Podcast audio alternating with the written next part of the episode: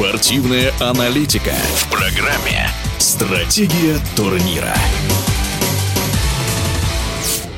Итальянская Рома – победитель футбольной лиги конференций. В финале нового турнира команда из Рима обыграла голландский Фейенорд со счетом 1-0. Главный тренер итальянцев Жозе Мауриньо стал первым специалистом, кто выиграл и Лигу чемпионов, и Лигу Европы, и вот теперь Лигу конференций. О прошедшем финальном матче в эфире радиодвижения обладатель Кубка России, вице-чемпион страны, в прошлом футболист «Зенита» и ЦСКА Максим Боков.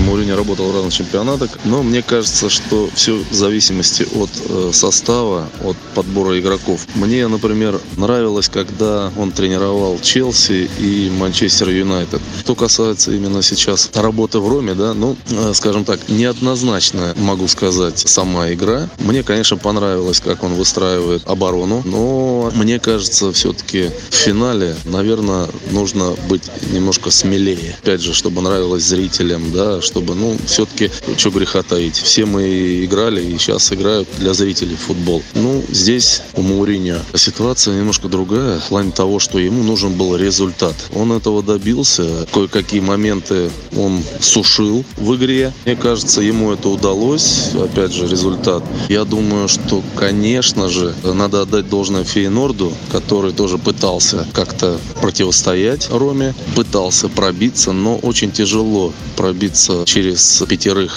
квалифицированных защитников. И плюс еще мне показалось, что в обороне Рома играла 5-4-1. То есть, представляете, да, 9 человек перед своей штрафной, это очень тяжело. Это нужны были фланги, это нужны были дальние удары. Опять же, фланговые навесы ни к чему не приводили. Дальних ударов практически не было. 1-2. Потому что не давали просто-напросто бить, не давали возможность. У него почерк разный в клубах. Порту один, в Англии другой, в Италии третий. То есть, ну, опять же, в зависимости от силы игроков.